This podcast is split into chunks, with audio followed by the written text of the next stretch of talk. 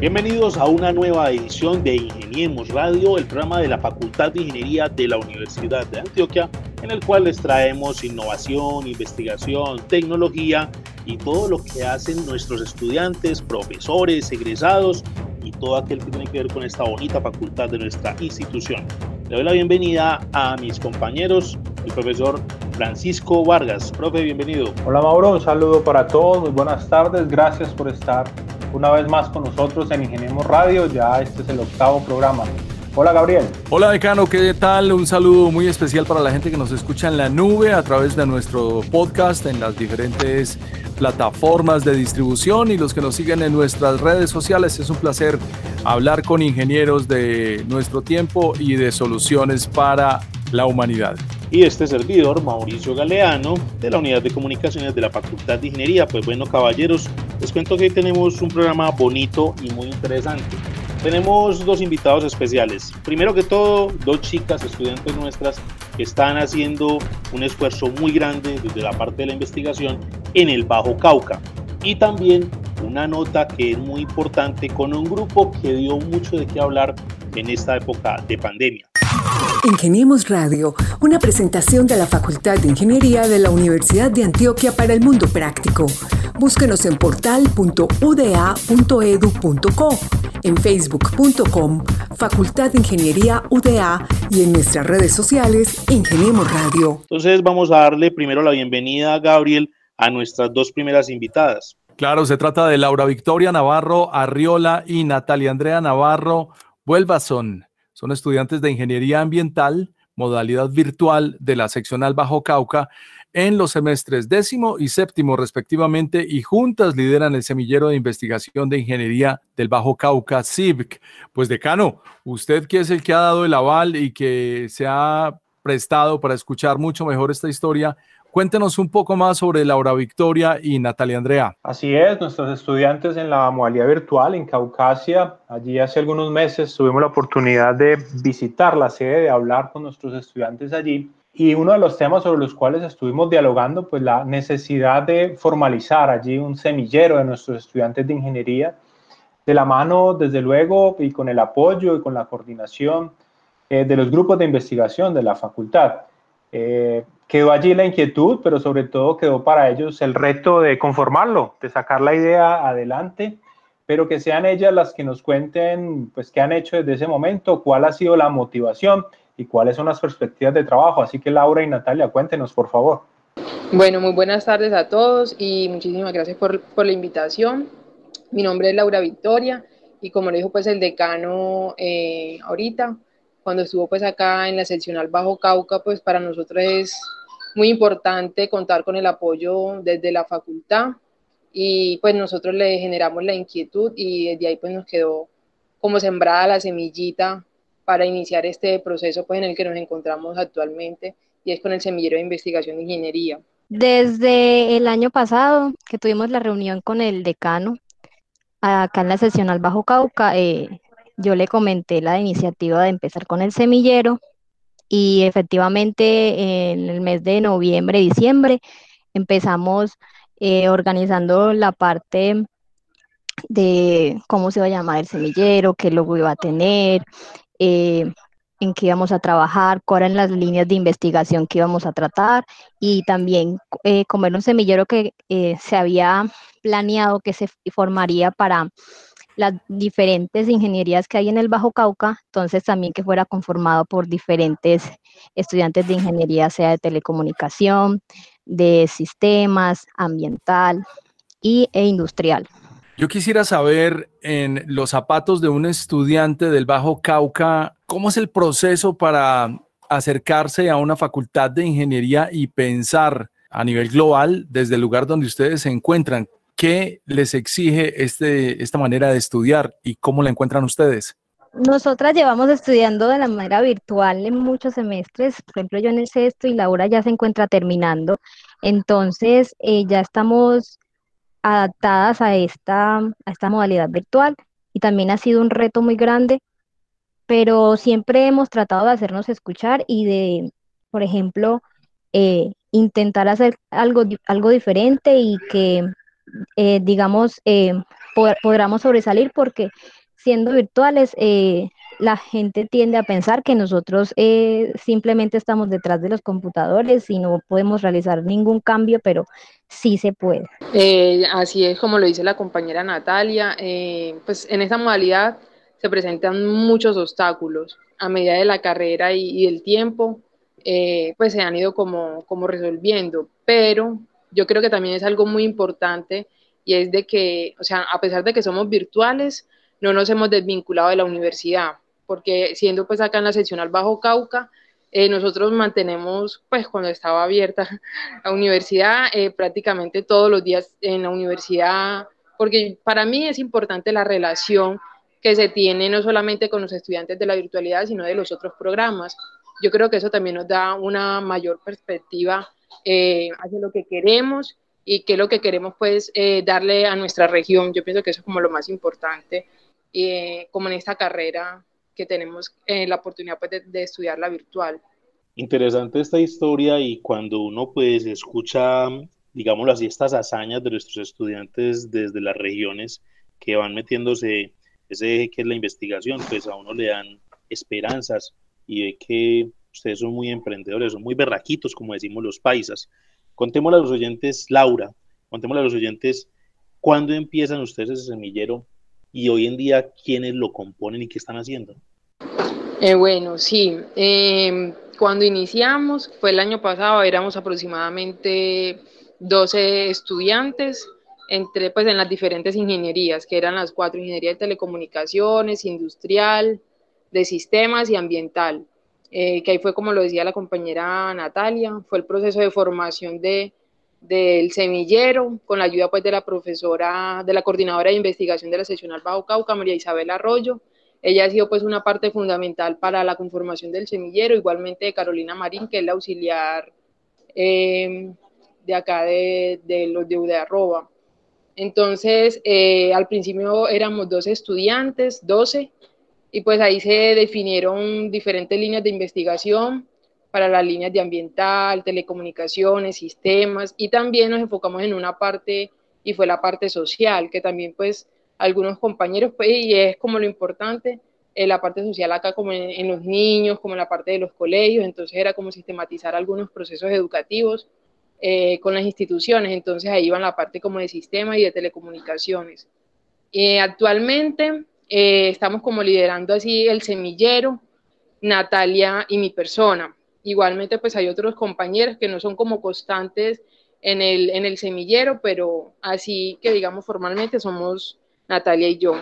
Eh, y en el momento eh, yo estuve, yo presenté un proyecto para, la, para el ESI sobre el agua subterránea, la calidad del agua subterránea eh, con respecto a la variación de la cobertura vegetal. Entonces, ese ha sido como el proyecto que se ha tenido hasta ahora en el semillero y también pues investigaciones que hemos realizado porque queremos hacer varios proyectos con respecto pues en la parte ambiental, como las dos somos de ambiental, nos hemos como enfocado más en esa parte, en la parte de residuos sólidos, en la parte pues de calidad del agua, entonces es como los proyectos que tenemos por el momento. Eh, inicialmente éramos 12 personas, ya nos hemos ido, hemos ido disminuyendo. Actualmente estamos trabajando con el proyecto de Laura, eh, ella está trabajando conjuntamente conmigo el proyecto de calidad de las aguas subterráneas aquí en el municipio de Caucasia, porque eh, Caucasia exactamente es un lugar donde existe eh, mucha agua subterránea, entonces es importante investigar acerca de, esa agua y para qué la podemos utilizar y cómo podemos protegerla. También estamos adelantando ahorita mismo con unos clubes de revistas eh, la revisión de varios artículos para un proyecto sobre macroinvertebrados para conocer la calidad del agua en Caucasia, específicamente en la quebrada Santa Elena, perdón, en la Ciénega Colombia, porque la Ciénega Colombia es uno de los lugares donde se realiza la subestación, eh, el suministro de agua, la boca toma donde se toma el agua para consumo humano aquí en el municipio de Caucasia. Tradicionalmente los eh, semilleros de investigación pues obedecen a estudiantes que comparten su carrera. Aquí lo que digamos, se ha intentado, el reto que se les ha puesto a los integrantes de este semillero es que trabajen de una manera multidisciplinaria, en principio entre sus compañeros de ingeniería, pero desde luego lo que también queremos apoyar ah, y pretendemos impulsar, pues es el trabajo con otros saberes. ¿Han tenido la oportunidad ustedes de dialogar con algunos compañeros de otras carreras, de otras disciplinas en torno a poderse complementar en alguna iniciativa de investigación? Eh, decano, sí señor. Eh, cuando estuvimos eh, mirando la parte social, acá en la seccional hay un semillero de otra facultad que están trabajando esa parte, que es muy interesante, entonces pensamos en, en plantearles eh, la idea que teníamos, que era lo que queríamos hacer y cómo hacer un conjunto en un trabajo colaborativo pues con ese semillero. Entonces, esa ha sido como la primera parte que hemos estado trabajando. Igualmente, pues también eh, uno como visionarse y es como con las facultades, con los semilleros que están en, en la ciudad universitaria. También pienso que sería como un, buen trabajo colaborativo junto con ellos, pues teniendo en cuenta de que ellos tienen más experiencia y nos pueden como guiar mejor en ese, en ese aspecto con respecto a lo que nosotras queremos trabajar. Puede ser como el grupo de Geolimna o el grupo de Gaia, me parecen grupos muy interesantes también. Sí, se había hablado la, que trabajáramos en conjunto con otros semilleros en la parte social, específicamente la labor social con escuelas, con colegios y enfocada también a la parte ambiental, porque la idea también es eh, sensibilizar a todos estos a todos esos estudiantes que están comenzando y darles a entender la importancia de, de, conocer todo este tipo de temáticas que son muy importantes hoy en día y que de hecho se tienen que estar aplicando desde el colegio. Entonces, hacer esa labor social eh, no es algo que hayamos implementado, pero es algo que tenemos en mente y que queremos eh, trabajar conjuntamente con otro semillero para que nos guíe. Bueno, sí, eh, también pues como esa invitación, eh, no solamente en la parte ambiental, sino que la idea es que el semillero sea algo interdisciplinario y que podamos contar pues con todas las ingenierías que se tienen actualmente. Entonces, eh, esa es como la visión del, del, semillero y es que seamos un grupo interdisciplinario, podamos contar con muchas carreras y de igual manera eh, cómo complementarnos las unas con las otras, o sea, cómo desde lo ambiental podemos aplicar con algo de telecomunicaciones o de sistemas, igualmente los compañeros de industrial que son pues como algo importante en la formulación pues de los proyectos y todos estos temas, entonces creo que la invitación pues está abierta a todos los estudiantes que quieran y aquí pues estamos eh, con mucho ánimo con muchas ganas pues, de, de, continuar en la investigación para que todos se animen. Yo creo que ese es un camino que nosotros como profesionales que estamos, eh, nos estamos formando, creo que debe ser como un pilar en nuestra carrera, porque yo creo que todos en algún momento tenemos que investigar, entonces eh, es importante comenzar. Pues nunca es tarde para empezar un proyecto, una investigación, entonces a todos les queda la invitación para que se unan al semillero. Mi compañera Laura y yo les damos la invitación a que empiecen a investigar, a que se unan a nuestro semillero, eh, a que empiecen a trabajar la parte investigativa, que es bastante importante, y no solamente es, eh, están los caminos de elaborar, también se puede investigar. Entonces, eh, lo más importante que debemos llevarnos de este semillero es que la importancia de, de investigar nos da una razón para poder solucionar aquellas, aquellas problemáticas que tiene, por ejemplo, nuestra región. Entonces, invitamos a todos los compañeros, colegas de otras ingenierías acá en el Bajo Cauca, que se nos unan y que nos apoyen desde su área a que podamos hacer este semillero de una manera inter interdisciplinaria y que podamos aportar alguna problemática de nuestra región. Pues cualquiera que escuche esta conversación quedará muy sorprendido del tamaño del compromiso de estos semilleros, que no son cualquier cosita ni cualquier ensayo, son realmente estudios serios y que además comprometen su desarrollo con la comunidad. Felicitaciones por lo que han adelantado, qué bueno que se toman su carrera en serio, qué bueno que, como decimos en el argot popular, se empeliculan con su carrera y que encuentran aplicaciones reales a lo que ustedes están haciendo, como dice el decano, otros saberes. Les queremos dar las gracias por compartir con nosotros desde el semillero a Natalia Andrea y a Laura Victoria. Esperamos volverlas a tener por aquí en Ingeniemos Radio. Muchas gracias. Ingeniemos Radio. Nuestro siguiente invitado es el profesor Aler Mauricio Hernández Valdivieso, profesor de nuestra Facultad de Ingeniería, del Departamento de Bioingeniería. Él, él es ingeniero electrónico de nuestra universidad y ha hecho un doctorado en Ingeniería Biomédica. Él recientemente ha ocupado importantes eh, reseñas en medios de comunicación, ya que es la cabeza al frente del grupo que se ha adentrado en esta aventura de la creación de ventiladores mecánicos a propósito de esta pandemia. Él es eh, investigador, miembro coordinador del grupo de investigaciones en bioinstrumentación e ingeniería clínica. Profesor Mauricio, buenas tardes y bienvenido a Ingeniemos Radio. Buenas tardes, decano, y muchas gracias por esta invitación tan interesante. Profe, eh, Blue Radio decía hace poco que el grupo de investigación Bioinstrumentación e Ingeniería Clínica de la Universidad de Antioquia desarrollaba un ventilador médico con el que se esperaban poder abastecer a los hospitales de la ciudad para atender a los pacientes que requirieran asistencia respiratoria por casos críticos de coronavirus. Yo creo que este es un punto eh, culmin para una carrera de cualquier ingeniero ¿Cómo se sintió usted a bordo de esa noticia? Sí, no, ha sido la verdad eh, muy, muy apasionante esta, esta época para nosotros.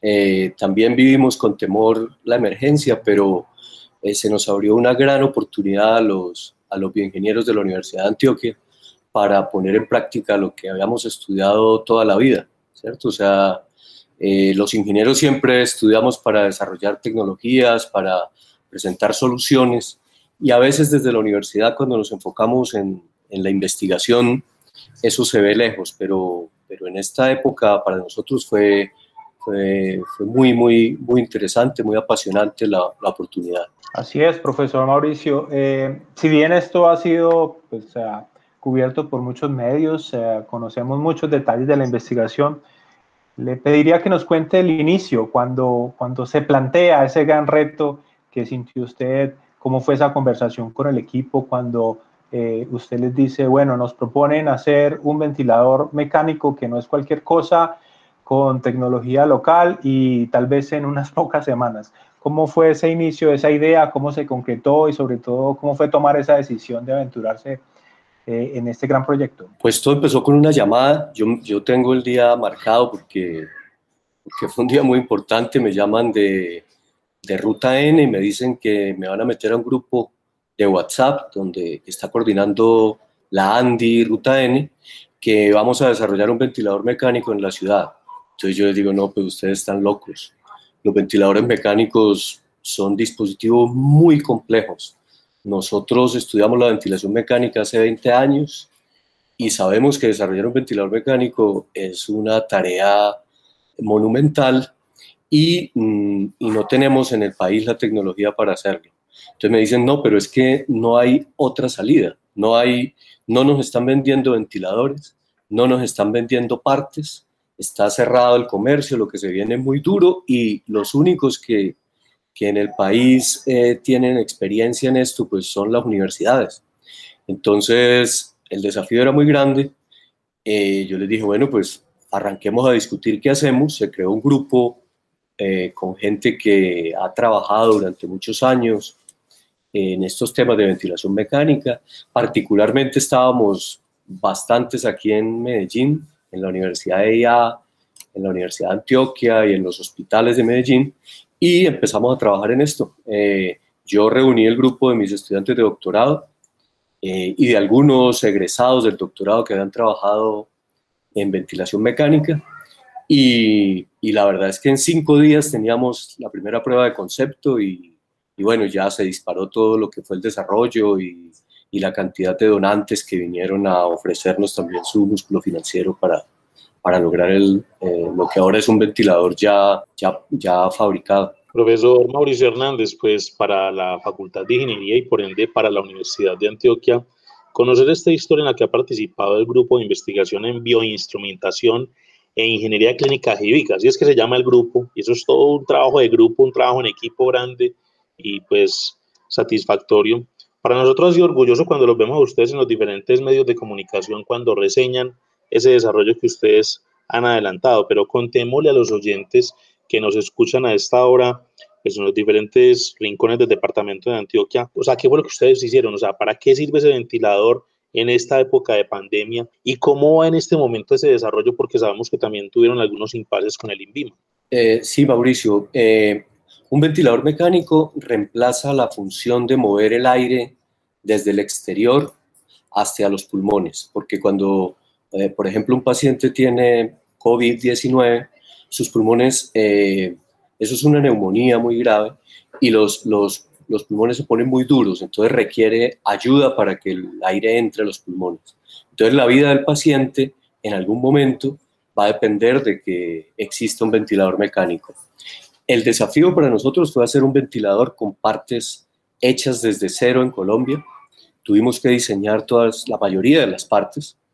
Eh, y la ventaja fue que tuvimos a toda la industria eh, antioqueña apoyándonos. Entonces, era una época espectacular que nunca habíamos vivido, en donde uno diseñaba una pieza, hacía simulación y el prototipado en los laboratorios de la universidad y al día siguiente teníamos la pieza fabricada, industrializada, porque la industria estaba parada, solo funcionaba para hacer los ventiladores. Y eso fue durante un par de meses. También Auteco se, se montó a acompañar muy de cerca todo este desarrollo. Nos sorprendió que en Auteco había muchos ingenieros egresados de la Universidad de Antioquia y claro, hicimos clic facilito, trabajamos al ritmo del alma mater eh, y luego eh, pues llegamos a, probar el equipo en, animales, ensayo en animales y lo que ocurrió fue que entramos en, una etapa dura de, cumplir eh, las reglas de normativas que son necesarias porque estos equipos son críticos pero de pronto, pues al ritmo acelerado del INVIMA, que no era el mismo acelerado de nosotros, el mismo ritmo acelerado de nosotros. Y, bueno, las dificultades que hemos tenido, pues en realidad han sido es respecto a la emergencia, que cuando nos aprobaron hacer el ensayo en humanos, pues eh, ya los hospitales estaban llenos de pacientes COVID y nosotros y, el ensayo clínico exige que no se puedan probar los equipos en la primera fase en pacientes COVID. Entonces, bueno, hemos, eh, llevamos ya más de un mes en, en, la fase 1, en donde el equipo se debe probar en cuatro pacientes, ya lo hemos probado, en cinco pacientes, ya lo hemos probado en cuatro, y estamos esperando nuestro quinto paciente para, para reportar al INVIMA y, y que los ventiladores ya empiecen a, a usarse en todos los pacientes. Sin embargo, los ventiladores nuestros ya están distribuidos, ya están en todo Medellín, en, muchas clínicas. ¿Cuántas ingenierías hay en un respirador? ¿Con qué eh, tipo de profesionales se encontraron ustedes para sacar adelante esta idea? Eh, nuestro equipo es fundamentalmente de bioingenieros, eh, pero, pero un ventilador mecánico requiere el apoyo de expertos en neumática, y fue así como nosotros tuvimos interacción con expertos en neumática, ¿cierto? De la industria. Eh, requiere ingeniería electrónica. Eh, afortunadamente nuestros bioingenieros tienen una formación muy, muy fuerte en electrónica, entonces eh, pues ellos fueron los que controlaron pues todo el diseño. Sin embargo, contamos en el grupo con ingenieros electrónicos. Yo mismo soy de base ingeniero electrónico. Se requiere ingenieros de desarrollo de producto, ingenieros mecánicos, porque el sistema, el sistema incorpora bastantes piezas mecánicas, y se requieren ingenieros expertos también en los temas regulatorios, en nuestro caso en la Facultad de Ingeniería contamos con, con bioingenieros con experiencia en los temas eh, normativos y de ENVIMA y demás. Pero además, eh, nuestro ventilador tiene eh, conectividad y genera una red Wi-Fi y sube los datos a, un servidor, entonces, eh, y todo el software acoplado a, la tablet y los dispositivos móviles que pueden visualizar la información del ventilador, entonces había ingenieros de sistemas o informáticos. Eh, no somos solo ingenieros los que participamos en el desarrollo de un ventilador, también se requiere la participación de médicos y tuvimos el apoyo de médicos intensivistas, anestesiólogos y terapeutas respiratorios. Entonces son equipos muy, muy grandes para el desarrollo de este tipo de máquinas. Profesor Mauricio, eh, teniendo en cuenta que ya se están haciendo o se han logrado hacer algunas pruebas en humanos, ¿qué les han dicho, qué les han comentado los médicos que precisamente han estado al frente de estas pruebas en las unidades de cuidado intensivo y que han podido usar el prototipo eh, Neuma, si no recuerdo mal se llama, del grupo HIVIC. ¿Cuál ha sido esa, esa realimentación que ha podido dar los profesionales de la salud que a la final estarán usando estos equipos? Sí, no, la, la, la, respuesta de, del personal asistencial en los hospitales ha sido, pues la verdad, para nosotros una gran sorpresa. Yo creo que en este proyecto ha habido momentos estelares. El primero, cuando la industria nos abre las puertas y nos da todo su apoyo. Eso fue un momento espectacular para la universidad. Y el segundo ha sido el recibimiento de, las, de los hospitales, porque no solo hemos ido a probarlo en las instituciones con pacientes, sino que también hemos entregado los ventiladores y hemos dado capacitación. Entonces, la sorpresa fue eh, ver médicos intensivistas, terapeutas queriendo tomarse fotos con los ventiladores, pero también eh, demostrando una gran confianza en la máquina.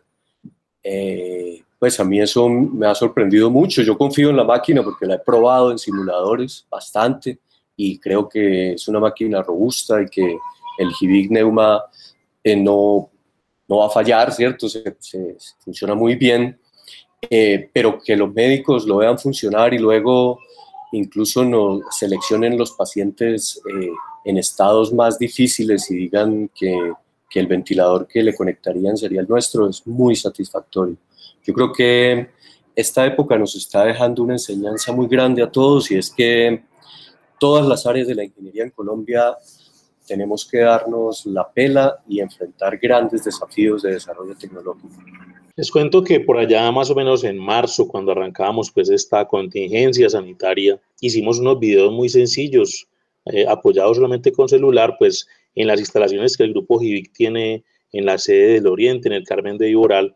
Y esos videos, pues en nuestras redes sociales de, de la Facultad de Ingeniería, alcanzaron 5.8 millones de personas, fueron compartidos 62 mil veces, perdón, 23 mil veces y tuvieron 62 mil interacciones. O sea, para nosotros eso fue un hit desde las redes sociales, desde la parte informativa, pero reitero pues que el orgullo es inmenso para la comunidad universitaria.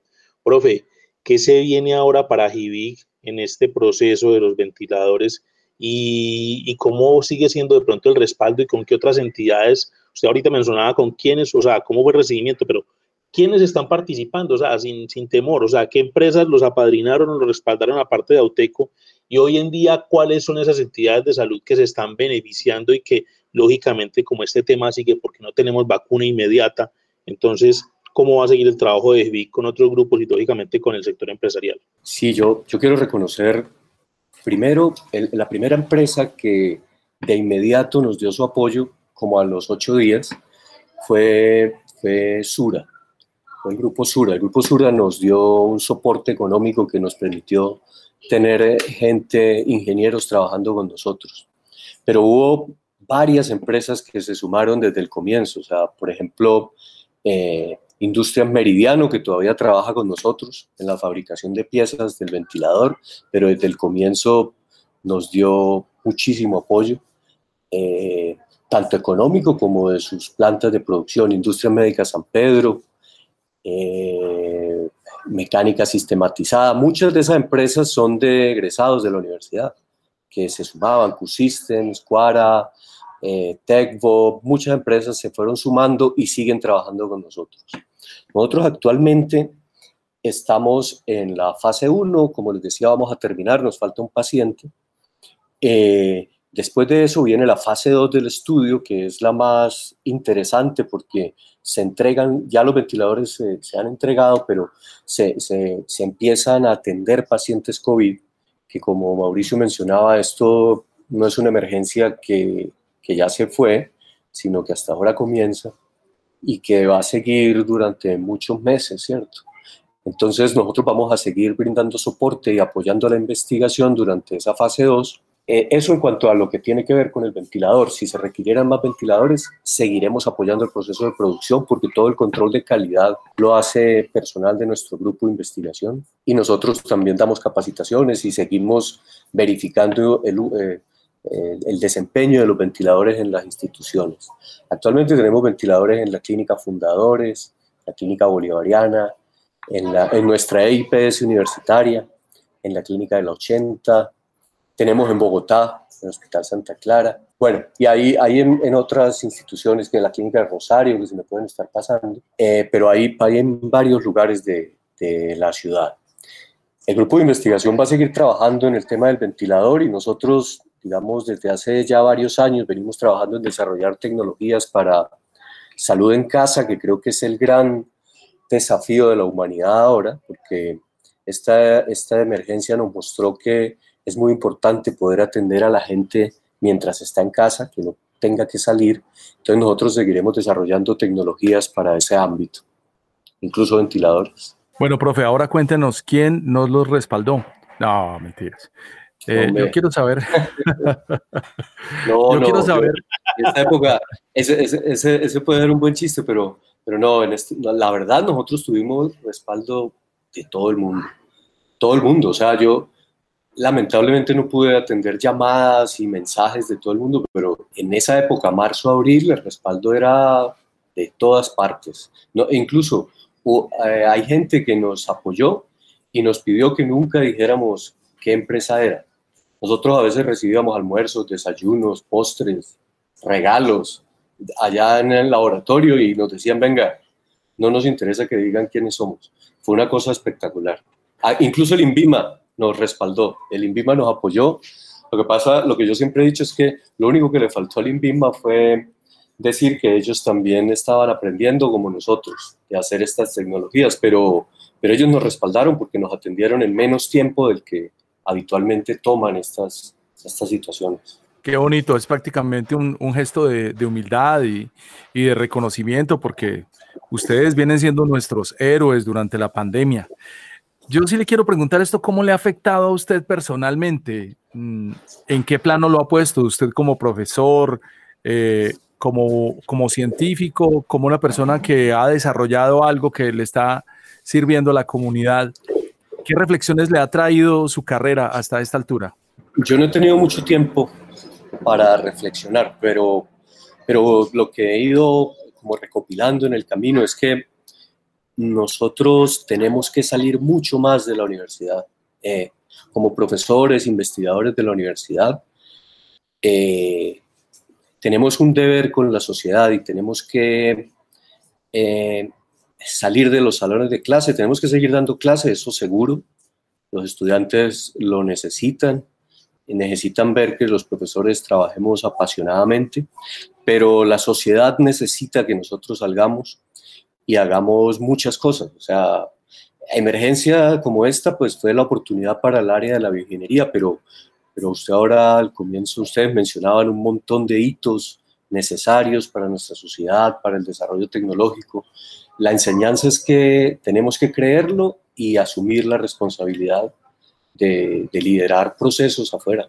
Eso es indispensable para la universidad. Aunque suene a cliché, yo creo que podemos poner en mayúsculas la frase sí se puede. Sí se puede con talento colombiano, con tecnología local, con ciencia criolla, como han, dicho algunos, plantearse grandes retos que definitivamente atienden las necesidades de la sociedad, como lo decía el profesor Mauricio. Eso debe ser una máxima, debe estar constantemente eh, en la mente de, nuestros profesores, de nuestros estudiantes, de nuestros egresados y de todos aquellos que hacemos parte de las universidades públicas. Profesor Mauricio, eh, muchísimas gracias por compartir estos minutos contando mm, parte importante de toda esta historia. Es eh, realmente un honor, nos sentimos muy orgullosos de lo que han ustedes realizado como equipo. Por favor, un saludo para todo su equipo y esperamos seguir recibiendo muy buenas noticias, como desde hace ya varios años viene, viene dándonos el grupo GIVIC del Departamento de Ingeniería. Así que muchas gracias, muchos éxitos y que sigan eh, muy bien las fases que, que faltan para poder eh, tener ya finalizado este proyecto de Neuma Muchas gracias, decano. Muchas gracias por esta invitación, por su apoyo que ha sido desde el principio de este proyecto, de la facultad, de general de la universidad, de regionalización. Como yo decía ahorita, nos ha apoyado todo el mundo y eso, yo creo que eso ha hecho la diferencia, porque cuando los investigadores, los profesores, los estudiantes eh, perciben la confianza de, las instituciones, y de la sociedad, es que se pueden lograr eh, cosas grandes. Eh, muchísimas gracias y gracias por esta invitación, por permitirme hablar eh, en estos medios y bueno, yo disfruto mucho de eso también. Muchísimas gracias. Ingeniemos Radio. Y así llegamos al final de este programa número 8 con historias inspiradoras de alto impacto que nos llenan de orgullo lo que hacen todos y cada uno de los miembros de la Facultad de Ingeniería. Esto ha sido Ingeniemos Radio. Investigadores de la Universidad de Antioquia que han desarrollado un eh, prototipo que funciona con el apoyo de Ruta N, la ANDI y otros sectores de la industria biomédica de Medellín, así como las estudiantes Laura Victoria Navarro Arriola y Natalia Andrea Navarro Vuelvanson, estudiantes de Ingeniería Ambiental.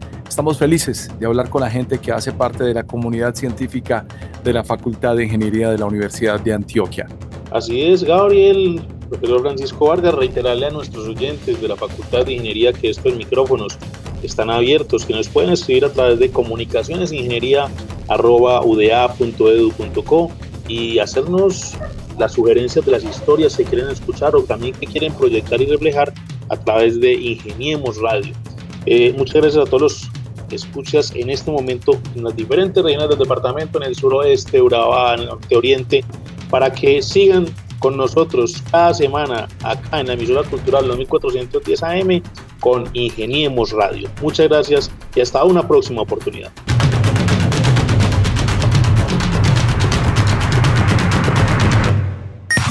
Ingeniemos Radio, una presentación de la Facultad de Ingeniería de la Universidad de Antioquia para el Mundo Práctico. Búsquenos en portal.uda.edu.co, en facebook.com, Facultad de Ingeniería UDA y en nuestras redes sociales Ingeniemos Radio.